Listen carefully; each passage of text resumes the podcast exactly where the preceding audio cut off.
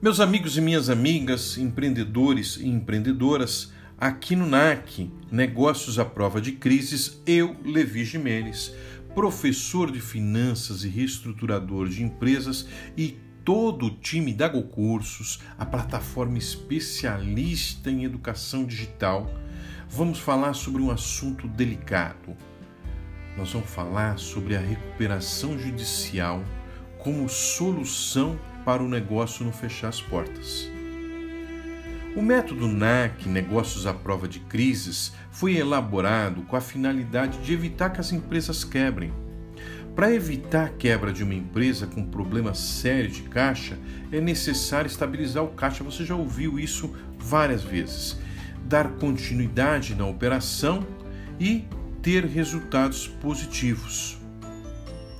Para que isso aconteça, nesse curso nós demos muito conteúdo, dicas, atividades práticas e, como bônus, o FSENAC, o Fluxo de Caixa para Negócios à Prova de Crises, e o DSNAC, que é o Diagnóstico Empresarial Simples para Negócios à Prova de Crises.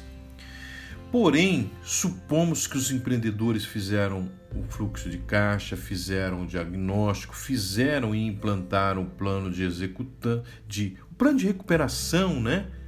Executaram ele e ainda não deu certo. E agora? Agora pode ser a hora de pensar na possibilidade de recuperação judicial. Porque apesar de longa e cara, ela tem como finalidade preservar a atividade econômica e a função social da empresa, manter os empregos, os interesses dos credores. Foi por isso que essa legislação foi criada. E, claro, ela tem as suas vantagens e desvantagens, benefícios e desvantagens. Eu vou começar aqui falando para vocês dos benefícios. O primeiro deles é que suspende as ações e execuções movidas contra a empresa pelos credores, ou seja, dá um refresco para a empresa, dá um tempo para ela tentar se organizar. A outra é que existe um congelamento da dívida na data da impetração, ou seja, na data da solicitação da recuperação judicial. Com a recuperação, você muda as forças, muda a dinâmica entre credores e devedores. Com isso, você passa a ter vantagem nas negociações com os credores. Prazos maiores, carências, carências e carências às vezes até grande, deságio e atualização monetária e a venda de ativos sem a sucessão do comprador. Claro que do outro lado tem as desvantagens. Possivelmente, o faturamento vai cair por desconfiança do mercado.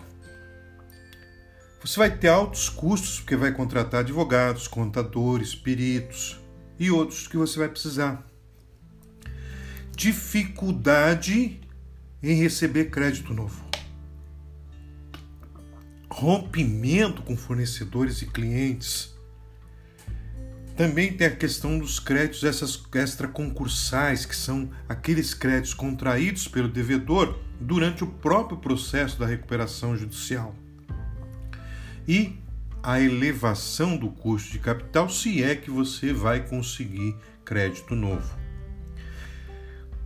Com isso, vantagens e desvantagens, é importante que antes de você tomar a decisão, meu amigo empreendedor, analise bem se essa é a solução definitiva.